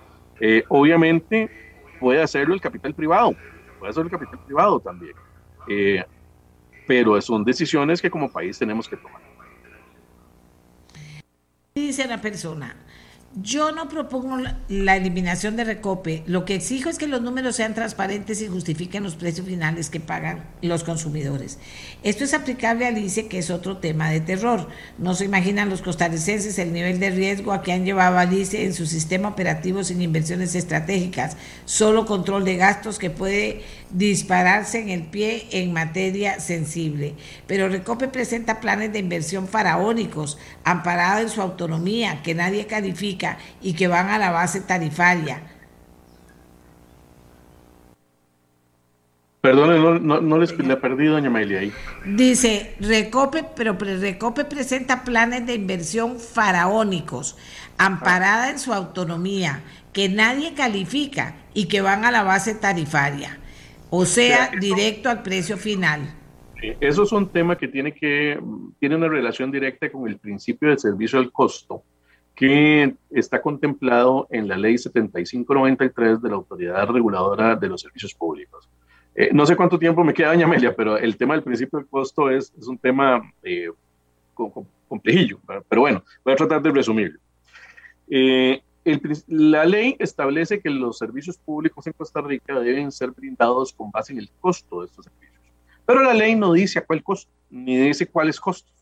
Entonces, eh, ha habido una lucha, una discusión técnica, hay que reconocerlo, por supuesto también, en el que eh, tanto el Centro de la Regulación de la Autoridad Reguladora de los Servicios Públicos como la misma Autoridad Reguladora de los Servicios Públicos ha eh, tratado en, algún, en algunos momentos, en algunos momentos recuerdo que cuando don Denis Menéndez estuvo de regulador general, eh, hubo un impulso hacia este tema eh, para definir cuáles son los costos de eficiencia que realmente podrían impactar beneficiosamente a la fijación tarifaria de un X o Y servicio público. Pero resulta ser que en el pasado lo que hemos tenido es que la empresa sencillamente dice, dígale ICE, dígale pues luz, dígale eh, acueductos alcantarillados, llámale cualquiera, que, que, habla de, o que brinda servicios públicos, o electrificadoras, o, o, empresas de servicio público, lo que sea. Eh, y le dicen a la RC, vea, estos son mis costos. Y entonces, el crédito, este crédito, por ejemplo, de inversión eh, en dólares, ¿verdad? Tiene una tasa de interés tal eh, y entonces resulta ser que el crédito es muy caro. Eh, y la pregunta de uno inmediata uno que se hace es, bueno, pudo haber sido más barato, ¿en qué van a gastar esa plata? en buena parte es, tiene relación con el servicio propiamente o tiene relación ese dinero con otros, otras cosas que no necesariamente tienen que ver con la prestación del servicio. Bueno, al final de cuentas eso es un costo que de acuerdo a la ley, tiene que ser contemplado en, el cálculo tarifario o incluso costos de ineficiencia, como le digo, en donde una actividad X, por ejemplo, de una empresa pública, eh, pueda, hacerse de mejor manera, eh, más técnica, más digitalizada, eh, etcétera. Hay empresas, hay empresas de servicio público que, digamos, que yo he conocido en el pasado que lo han hecho relativamente bien. Por ejemplo, una compañía electrificadora de una zona montañosa del país, que me parece que era Pope Santos, me parece, en algún momento entraron en un proyecto de sustitución de medidores digitales. Los medidores digitales son eléctricos. Los medidores eléctricos digitales son más caros, obviamente, que los medidores convencionales. Sí, pero ellos no pidieron tarifas, se ajustaron a lo que, a lo que en ese momento tenían, hicieron las proyecciones, hicieron, hicieron la cosa, determinaron que eh, la inversión les iba a generar un rendimiento mayor porque iban a mejorar este, los procesos de recaudación. Hicieron la sustitución, siguen a pedir tarifa. Entonces, ¿se puede? Sí, sí se puede buscar costos de, de ineficiencia y resolverlos y sustituirlos por costos de eficiencia. Pero eso es un tema eh, que la ley eh, no lo establece como tal. Eh, y entonces, obviamente, aquí el que sufre es el usuario, porque el usuario termina pagando nuevamente eh, tarifas fijadas con costos que, desde, que pudieron haber sido discutidos técnicamente respecto de si ese costo era necesario o no, o si tenía un monto inflado o no, o si es, o si es necesario tan siquiera para la prestación de ese servicio. Oiga, como dicen aquí, usted sabe bastante del tema. Entonces, entonces, ahora que está ahí usted en la asamblea, que ve cómo hay preocupación, ahora que la situación mundial, nacional, etcétera, nos pone de frente a ese gran reto. Eh, eh, entonces, señor diputado, ¿qué piensa usted? O sea, ¿para dónde hay que caminar? Porque aquí hay que fijar rutas, por lo menos para discutirlas. No sé hasta dónde eso tiene mucho o poco que ver con la posición ideológica de cada partido, pero sí que estamos frente a un reto grande. Sí, mucho, tiene que ver con posiciones ideológicas. Por ejemplo, le puedo decir, doña Amelia, que eh, el tema, la discusión sobre los créditos para subsidiar es una discusión compleja. Eh, por ejemplo, el gobierno de la Reparada un, un ejemplo muy, muy puntual sobre este tema. El gobierno anuncia su interés de eh, implementar el pago electrónico para eh, definir demandas reales en materia de transporte público eh, y subsidiar a través de un crédito de 200 millones de dólares las tarifas del transporte público. Eso fue el anuncio que hizo el señor presidente de la República el domingo, me parece. Sí, el domingo. El tema del cobro electrónico es un tema que tiene muchísimos años de caminarse en nuestro país. Y el cobro electrónico no ha caminado por diferentes temas, ¿verdad? Por diferentes. La última, el último acercamiento que hubo y muy velado, muy tenue y muy timorato eh, fue el que hizo don Carlos Alvarado decía, eh, implementando el cobro electrónico en trenes, que yo la verdad no sé si se estará implementando o no. Eh, pero es más, no sé ni tan siquiera si estarán las, las, las, carreras completas de los, de los trenes, me parece que no tampoco. Eh, pero eh, el cobro electrónico perfectamente puede transparentar la demanda de autobuses, una demanda que en su gran mayoría está desactualizada, eh, demandas que calcula el Consejo de Transporte Público, que es otra entidad, si me lo permite, desde mi perspectiva, que debería cerrarse, y esa esa demanda es la que utiliza la autoridad reguladora para calcular las tarifas, como una de las herramientas, como una de, de las variables para calcular. Pero resulta ser que el cobro electrónico no ha caminado en Costa Rica desde muchos años. Cuando usted lo liga, esa, ese cobro electrónico para transparentar y visibilizar las demandas reales, y por el otro lado, amarrarlo al subsidio, de ahí tenemos una situación bastante compleja. Eh, porque de primero usted tiene que actualizar las demandas de, me parece que andan un poco más de 300 rutas de autobús en nuestro país, eh, con 1.400 y resto de ramales, eh, y entonces eh, la pregunta es ¿cuándo? ¿Cuándo se va a implementar el sistema? ¿Cuándo van a estar todas esas unidades con los equipos necesarios para implementar el sistema? ¿Cuándo vamos a tener la información lista de esas demandas para ser eh, evaluadas por la autoridad reguladora y cuándo se van a hacer las corridas de los modelos eh, ruta por ruta para poder establecer nuevas tarifas? Si usted me permite la incorrección política, eh, yo creo que incluso, y es una percepción, únicamente una percepción, yo creo que podría haber una mejora solamente implementando el cobro posiblemente.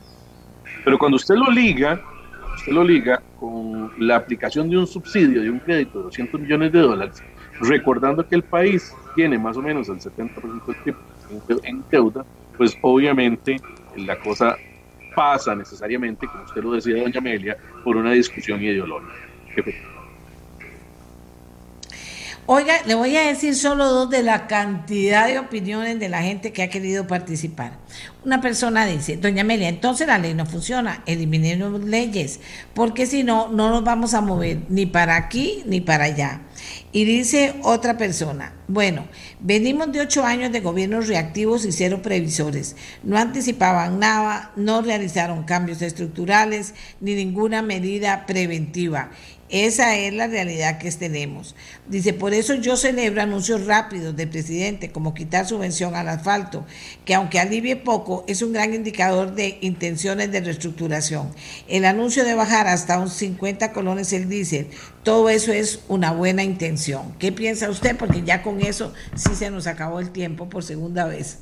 Adelante, diputado que, que todas las acciones tendientes a eliminar subsidios, a evitar el endeudamiento de las generaciones futuras, a tratar de impactar los costos, a mejorar la competencia en el mercado, a abrir la, la importación de combustibles, a poner al usuario en el centro de la formulación de las políticas públicas, a evitar la captura del regulador y principalmente un, reformar el principio del servicio al costo, que es un trabajo que ya estamos realizando en el Partido Liberal Progresista, específicamente en el despacho del diputado Redengo, planteando ese proyecto para reformar ese principio del servicio al costo, eh, tomando en consideración, obviamente, las iniciativas que ya están caminando en la Asamblea Legislativa, pues le puedo decir que todo suma. Eh, y obviamente el proyecto que presentamos ayer de eliminación de, de ese mecanismo de actualización automática también es parte de esa sumatoria. Agradezco mucho, de verdad le agradezco mucho porque de eso se trata también, de escuchar opiniones fundamentadas sobre los grandes temas de actualidad. Y es el diputado Gilberto Campos tiene su posición, pero la fundamenta y eso nos hace también valorar a nosotros, ¿verdad? Eh, eso, eso es muy importante. Entonces le quiero agradecer mucho al diputado Gilberto Campos del Partido Liberal Progresista su participación esta mañana. Muchísimas gracias, don Gilberto. La orden siempre, doña Mel. No, muchas gracias. Dice aquí, para terminar, eh, si el costo es cualquier cosa, estamos fritos, señores. Es una de esas ambigüedades que todos lo justifican. El Estado jamás debe renunciar al control financiero porque entre Recope, el ICE, la Caja y muchas otras instancias nos han llevado a este estado financiero calamitoso y de casi quiebra técnica, dice esta persona que nos está escribiendo. Y entonces, amigos y amigas, seguimos con la información. Eh, estaba revisando lo del tema de la gira del presidente. Me dice que el presidente Chávez estuvo hoy en un panel de representantes latinoamericanos en los que participaron Marisol Argueta de Varillas, directora para América Latina del Foro Económico Mundial, Luis Rodolfo Abinader, presidente de República Dominicana y la vicepresidenta de, aquí se me comieron, Dina Boluarte, en la ciudad de Davos, en Suiza. Qué interesante saber qué es lo que está pasando. Me parece que las agencias internacionales no le están dando mucha importancia, pero ya tendremos por lo menos información de la Casa Presidencial sobre sobre esto que se está discutiendo y sobre la participación de Costa Rica en estas discusiones, porque de, eso se trata. El Foro Económico Mundial, ahí están todos los ricos del planeta y ahí están los inversores también, y ahí hay mucha cosa que está pasando y que me parece que me parece que es importante para nosotros.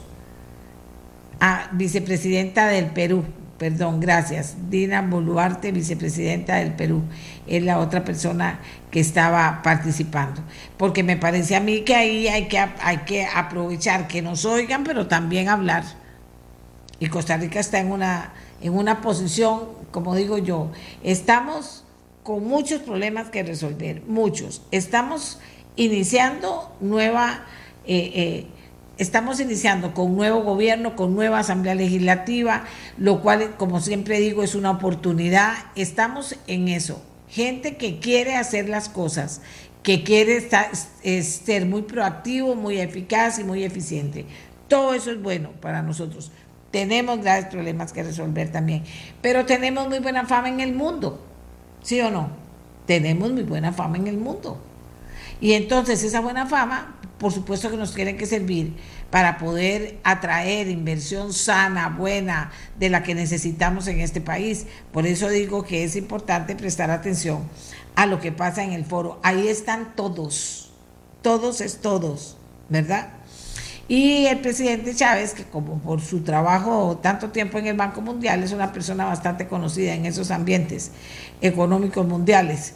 Entonces pienso yo que es una oportunidad también que tenemos ahí. Ojalá, lo digo con la mejor de las intenciones, ojalá que lo logremos. Y ahora nos vamos a otro tema, y aunque usted no me crea, seguimos con los combustibles, seguimos con los combustibles.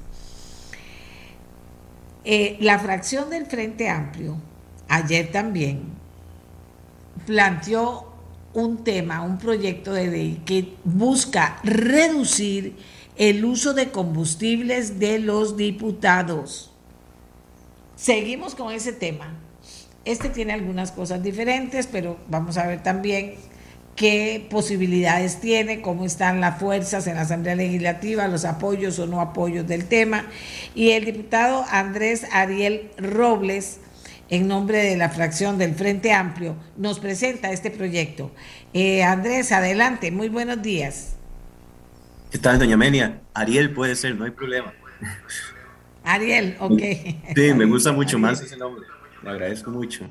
No, muchas gracias por la invitación, muchas gracias por el espacio. De verdad que es un honor siempre poder compartir con ustedes. Eh, este es un proyecto pues que fue presentado el viernes eh, pasado, ¿verdad? Sin embargo, hasta ayer pues lo comunicamos. Es el proyecto que está tramitado en el expediente 23.137 es una discusión, yo creo que, como usted lo decía, un poco de esas que van y vienen, ¿verdad? En la Asamblea Legislativa, que no, que parecen no fructificar y otra vez vuelven, pero sin embargo nosotros consideramos que es importante seguirla planteando, que es necesario, eh, que los diputados y diputadas requieren de legitimidad para poder hablarle al pueblo de Costa Rica y, esa legitimidad pasa por nosotros y nosotras en nuestra función pública, eh, por años y especialmente en el último periodo, las personas ven con recelo. Esos, eh, esos beneficios extralimitados que a veces tienen diputados o poderes de la República, jerarcas.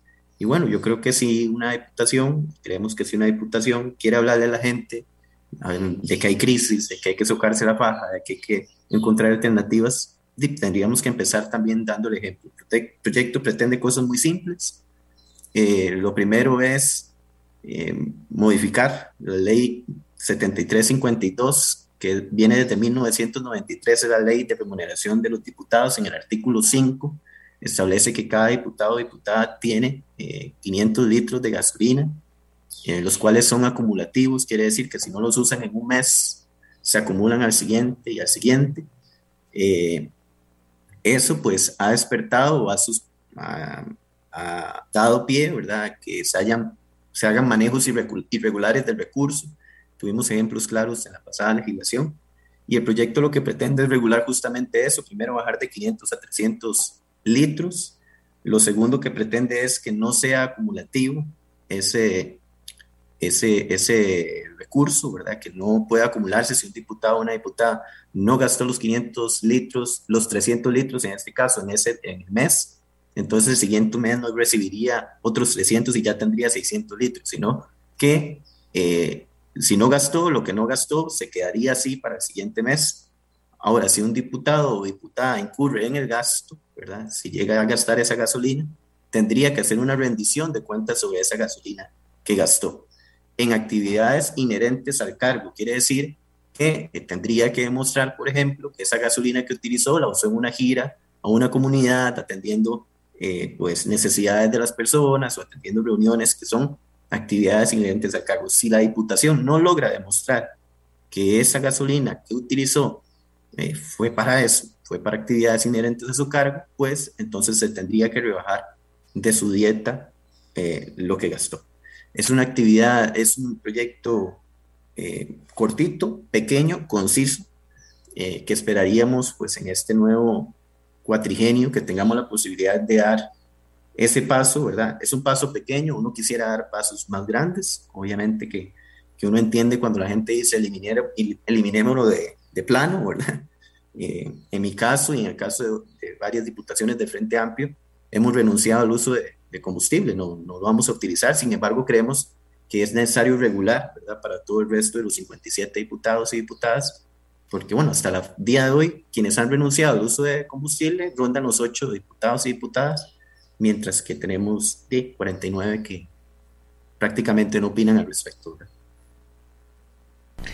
Bueno, que no opinan al respecto. Y es una oportunidad, vuelvo a decir, una oportunidad sería que el mismo diputado renunciara, porque lo que está diciendo la gente aquí, en los comentarios que nos llegan, es que hay que quitárselas. A los diputados, a los magistrados y a todos los altos poderes hay que quitarle eso, porque dice la gente, justificando esta afirmación, que cuando la casa está con problemas, cuando hay problemas en la casa, cuando hay problemas en la empresa, cuando hay problemas en el país, hay que ver dónde se recortan gastos y por qué, y asumir pues el, el costo de hacer muchas cosas que antes no se hacían.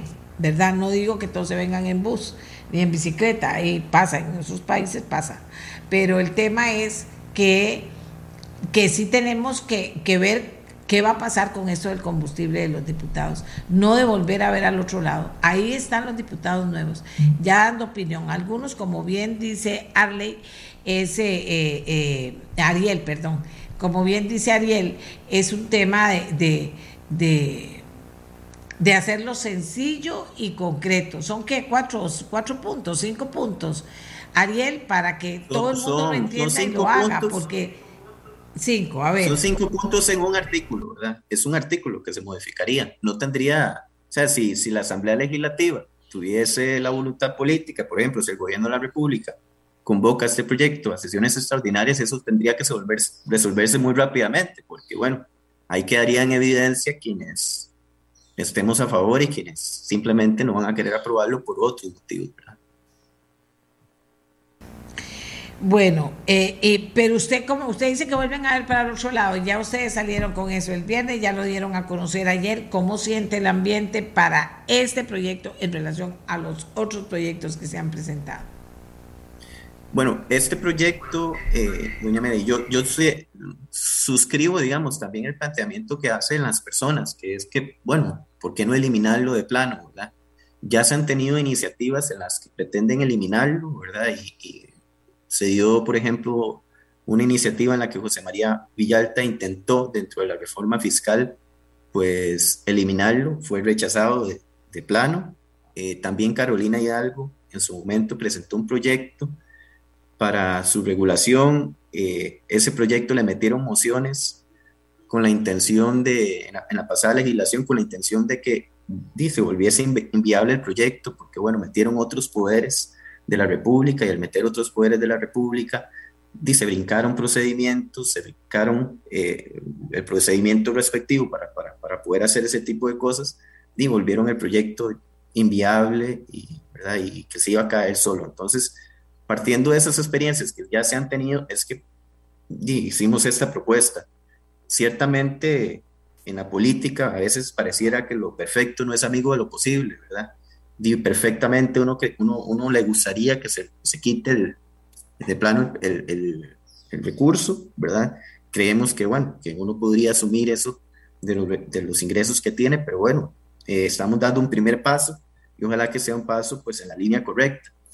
Eh, ¿Qué hemos visto? Bueno, ahí dentro de los diferentes partidos, eh, hay, el Frente Amplio firmó, ¿verdad? Las seis diputaciones, toda la fracción firmó este proyecto de ley. El Frente Amplio no tiene, digamos, una discusión o problema con esta regulación porque es algo que también estamos aplicando, aplicaríamos al interno independientemente de lo que suceda con, con el proyecto. Sin embargo, queremos que las condiciones sean para todos y todas eh, en, en, la Asamblea Legislativa. Eh, Hemos visto pues algunas diputaciones de partido de gobierno, pero son como casos específicos que han tenido pues cercanía con ese tema. Eh, hemos visto dos diputaciones del partido de gobierno, eh, hay una diputación del partido Unidad Social Cristiana, hay una, una diputación del Partido Liberal Progresista que han tenido ambiente para esto. Me parece a mí que es una propuesta, mmm, no es irracional, que es una propuesta eh, que tampoco pues viene a rajatablas a decirles no lo usen, ¿verdad? Sino que viene nada más a regular y a plantear que las cosas, cosas se usen como se debe, porque si una empresa, una empresa privada, eh, un funcionario tiene que ir y si gasta la gasolina y tiene que incurrir en gastos, tiene que demostrar eh, que, se, que en qué usó esos recursos, o muchas otras personas que son trabajadoras públicas en diferentes instituciones. Yo fui profesor en una universidad y si íbamos de gira teníamos que demostrar pues en qué se había incurrido, justificar la gira y, y en qué, cómo habíamos hecho uso de los recursos públicos que fueron asignados a esa gira, por qué las diputaciones tienen que ser diferentes y creemos que esa es una discusión totalmente sensata. Eh, clara, este proyecto de ley fue presentado el viernes, ¿verdad? Después se vino toda la discusión del el tema del aumento en el precio de la gasolina. Y claro, se vuelve inaceptable, digamos, ante, ante la realidad que están viviendo y estamos viviendo en Costa Rica, eh, de que, que hayan puestos específicos que, que, tengan, ¿verdad?, beneficios como, como este. Hoy, por hoy, los diputados y diputadas tienen 500 litros eh, de gasolina. Estaríamos hablando de que, según, vamos a, a ver, básicamente 500 mil colones al mes para para realizar actividades de las cuales no tienen ni siquiera que rendir eh, cuentas, ¿verdad? Porque eh, según lo ha dicho las mismas autoridades de la Asamblea Legislativa, se les hace imposible seguirle la huella a todos los diputados y diputadas y hacer eh, velar porque los recursos estén usando en lo que corresponde, ¿verdad?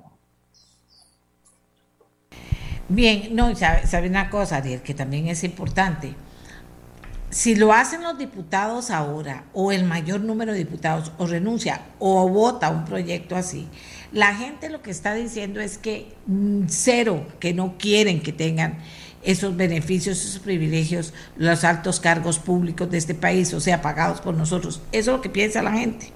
Y ya nosotros vimos en las elecciones como la, la cantidad impresionante de gente que ya yo no voy a votar, ¿para qué? Eso está fatal. Eso está fatal porque la gente se aburre de que seguimos hablando, seguimos quejándonos y no se arregla nada y hay un proyecto. Ya los, las personas que vengan y que quieran ser diputados ya van a saber que no cuentan con esos privilegios los próximos que vengan. Así es como se va abriendo camino porque además el país nos necesita. Vea que me están mandando aquí lo que ha señalado ya el presidente Chávez en el Foro Económico Mundial y, entonces dice que a dos semanas de estar en el, en el, a dos semanas de estar en el gobierno, puede afirmar que la casa está muy desordenada, que hay que ordenarla. Eso, digamos que, que se veía, que se veía y que se sentía. Pero eh, lo que le decía yo a Ariel es que si, se hace algo ahora, ya los otros no van a estar pensando en que vienen y van a llevarse esa cantidad de gasolina y cómo lo van a hacer y, no van a renunciar a nada, sino que estos habrán dado la habrán dado el mensaje hiper positivo, Ariel, digo yo, es que también hay que hablar de eso, de un mensaje positivo que trasciende los partidos políticos, aunque le apoya a los partidos políticos que tomen esta decisión, obviamente que lo apoya. O sea, yo hubiera esperado a esta altura que muchos de los integrantes de las fracciones ya hubieran renunciado a la, a, la gasolina, pero era igual combustible. Pero de ahí me equivoqué, ¿me entiende, Ariel? Entonces, de ahí ese es un proyecto que, que logra avanzar en un camino que es solo sano para la Asamblea, para la buena fama de los partidos, para la buena fama de los diputados y para el país. Yo, yo quería decir, doña Amelia, que estoy totalmente de acuerdo con usted de que a veces se tiende a culpar a las personas. Por ejemplo, yo vengo de una sola zona periférica del país, ¿verdad? Yo vengo de Pérez. Y, y, la región Brunca, ¿verdad? Es una de las que tiene mayor índice de abstencionismo, ¿verdad? Y, y también es una de las zonas más pobres, ¿verdad? Del país.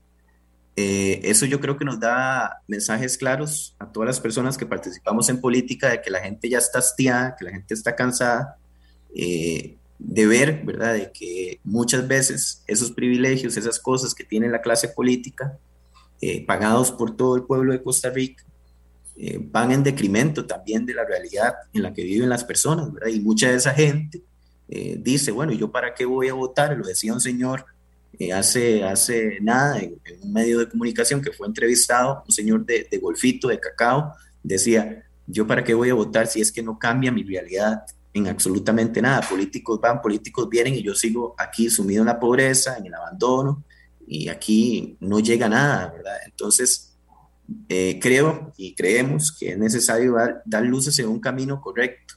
No debe ser este el, el final del camino, o sea, modificar este proyecto no es el final del camino, es simplemente dar luces en que la política puede tener más ética, que la política puede ser eh, más más transparente, que la política no debe ser para llegar y ver cómo se beneficia una persona en particular. Eh, al igual que usted, eh, en mi caso, ¿verdad? Y, nosotros desde que llegamos dijimos no vamos a utilizar la gasolina, no vamos a utilizar el celular, no vamos a utilizar esas cosas porque no nos parecen. Y hasta el día de hoy yo les puedo decir que no, en este primer mes, eso no ha limitado que podamos ir a las comunidades, ¿verdad? El, el viernes pasado, pues estábamos en Buenos Aires, el, el sábado en Pérez Celedón, y bueno, yo creo que tenemos una agenda en la que vamos a seguir atendiendo las actividades, porque esas son cosas inherentes a nuestro cargo y que así asumimos y no hemos tenido la necesidad de incurrir en, en gastos. Pero bueno, desafortunadamente hay mucha gente en la clase política que no lo ve así. Eh, y que bueno, este proyecto lo que pensamos es que puede tener el, el, ambiente político para dar un paso correcto, ¿verdad? Para dar luces a que la, la política se pueda hacer de una forma diferente y que, que no quede a la libre y bueno, que se pueda seguir avanzando en esa línea, ¿verdad? No, no tiene por qué quedar aquí, ahí, sino que más bien podamos avanzar, pero no tendría nada tampoco, tampoco es una medida, a ver, que queremos que se interprete desde una perspectiva populista porque con esto muchas veces se regulan estas cosas y al final se llega a la Asamblea Legislativa a votar cosas que van en decremento de las grandes mayorías, ¿verdad? Entonces las cosas deben ir de la mano, estas son medidas que debemos tomar, pero también en la Asamblea Legislativa debemos ir a, tomar decisiones en favor de esas grandes mayorías del país, que son las que usted planteaba, que están cansadas ¿verdad? de ver la, la política, la forma en que se ha venido manejando. Si queremos hablar desde una diferencia, tenemos que actuar de forma diferente. Ve, aquí está poniendo una persona. Falta ejemplaridad en la función pública. Los tres poderes de la República deberían ser los primeros en austeridad, eficiencia, responsabilidad ética, etcétera, etcétera. Eso, eso yo pienso que quieren la mayoría de los costarricenses. Yo le agradezco mucho a Ariel Robles del Frente Amplio que presentó en nombre de su fracción este proyecto que busca reducir el uso de combustibles en los diputados y que esa actitud que uno siente que tienen los diputados, ganas de trabajar, de hacer las cosas bien y todo se vea reflejado en este tipo de cosas que aunque no cambian el país, cambian o sea, no cambian las cosas, no las arreglan del todo, comienzan a arreglarlas y eso es importante. Fíjese que la Corte Suprema de Justicia también se está poniendo las pilas. La Corte Suprema de Justicia eh, eh, ayer en la sesión dijo que van a hacer, entre otras cosas, trabajar más y mejor para ver cómo eh, logran cumplir con el nombramiento de jueces que tienen ahí atrasado, por ejemplo. Ya todo eso es un cambio. Qué dicha que eso sea así, que pretenden ser más Mm, más rápidos, más eficaces, más, ¿verdad? Sujeto, verbo y predicado y no esas grandes, eh, mm, ¿cómo le digo? Esos grandes discursos que finalmente no acaban en nada y que, y que la gente los pone y los quita, porque ¿para qué va a seguir hablando de eso, sino de una forma más eficaz y eficiente ir administrando la justicia? Bueno, hasta la Corte dice, ahora vamos a apurarnos con el nombramiento. Hay que apurarse y si está la oportunidad, ahí está la oportunidad. Así que muchas gracias, Ariel, por haber estado con nosotros. Gracias a usted, doña Media, y ahí estamos siempre pues a disposición de ustedes y para poder venir acá y rendir cuentas y conversar con la gente. Muchas gracias. Gracias. Bueno, aquí algunos comentarios. Dice, ve a los magistrados que no van a trabajar porque, pobrecitos los choferes, dice, Mejor les quitamos a los choferes y la gasolina y así tal vez trabajen. Imagínense que en el PLP, Partido Liberal Progresista, han pasado despotricando contra privilegios y solo uno renunció a la gasolina. Aunque sea poco y simbólico, definitivamente da una señal clara. Aquí dice otro, el festín del uso de recursos públicos queda evidente cada día. Si es verdad, o sea, tanto que hablan y a la hora de la hora no actúan. Ha sido como la clase política se ha beneficiado históricamente. Este es un esfuerzo loable que debería llevarse a buen puerto de forma más proactiva que retórica, dicen por acá. Y tengo más más comentarios que compartir con ustedes. Déjeme ver con cuál. Ya tengo, ya voy a tener otro teléfono, imagínate. Yo dice, pero llamele, usted no lee casi nada. No, si yo leo los que son más importantes y los que, digamos, leo uno que refleja por lo menos lo que dicen 10. Así voy. Eh, aquí dice una persona, eso de Eso se llama cosechar pequeñas ganancias en época de grandes pérdidas. Adelante con esa reforma, dice alguien que nos escribe aquí. Además de gozar de los 500 litros de combustible, tienen el beneficio de uso gratuito del teléfono. Eh, eh, lo que les quiero decir es que ustedes oigan lo que piensa la gente. Los políticos, ustedes no, si los demás oímos, lo que piensa la gente y actúen en consecuencia. Esto es la gasolina. Todos los diputados deberían haber entrado diciendo que no hay nadie del PAC, que era quien defendía esas cosas. Eh, eh, entran los, los diputados y dicen, nosotros estamos totalmente, de una vez, en contra del tema de la gasolina. No vamos a usar gasolina o estamos de acuerdo en que se baje al 75, se baje 75% y nos quede para el gasto. O sea, algo, señores, que uno vea que hay un cambio de actitud, de que cada uno se va va a salir ganando con eso, pero que sabe que va a salir ganando la buena fama o mala del partido político al que pertenece, la buena fama de la Asamblea o la mala fama de la Asamblea Legislativa, que va a salir ganando Costa Rica, santísimo. O sea, hay montones de cosas por las que esto de la gasolina ya no debería quitar tiempo en la Asamblea porque los diputados decidieron que no les dé la gasolina, no hacer uso de la gasolina. Bueno, pero como pareciera que esto que estoy diciendo, van a decir, de doña Amelia, ¿en dónde vive usted? No, yo vivo en Costa Rica y me parece que deberían hacerlo y que podrían hacerlo. ¿Para qué te lo digo? Bueno, vea, este muchacho dijo, yo soy de Pérez Celedón, yo fui, no hemos usado el teléfono, no hemos usado la gasolina eh, los combustibles y resulta que hemos podido trabajar perfectamente. Bueno, de eso se trata, no poner excusas para siempre lo mismo. Siempre es lo mismo. Son excusas porque, pobrecito, yo jamás, si ya ganan un buen, bueno, ya tienen trabajo, tienen trabajo, lograron un buen puesto, igual, tienen un buen, muy buen salario, bueno.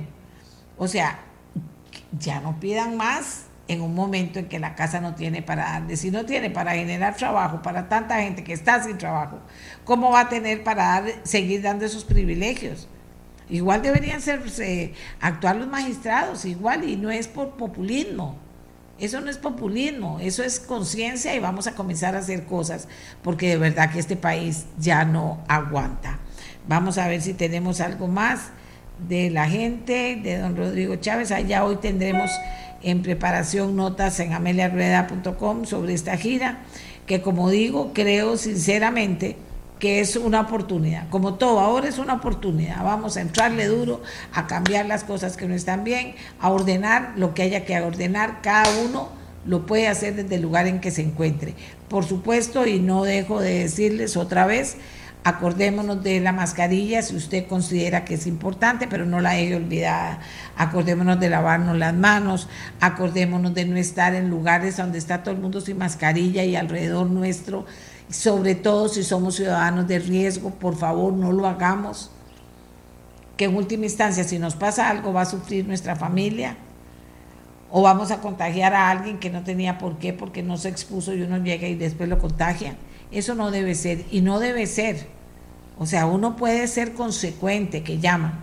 Entonces, hoy me voy con esto del día de hoy. Primero lo de la vacunación, llame a Levi's que le digan dónde está el vacunatorio, si usted quiere irse a vacunar y si cree que debe ponerse la cuarta dosis, soque la línea a ponerse la cuarta dosis. ¿De acuerdo?